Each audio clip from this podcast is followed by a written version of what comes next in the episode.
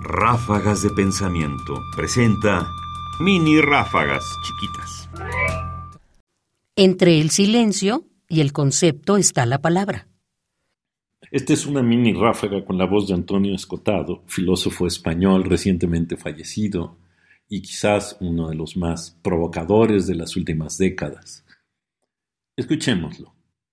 Hablamos por una parte como si hubiese solamente la palabra y el silencio. Entre la palabra y el silencio, el poderoso trabajo, la paciencia de lo negativo, descubrió el concepto. El concepto admite muchas palabras, pero al fin y al cabo no se modifica en sí. Hay poco que agregar. Lo que hace Antonio es mostrarnos que entre guardar silencio y la construcción de la palabra hay hay algo que en esa contradicción dialéctica se produce y es el concepto. Y el concepto, todo concepto, no es una palabra, son muchas.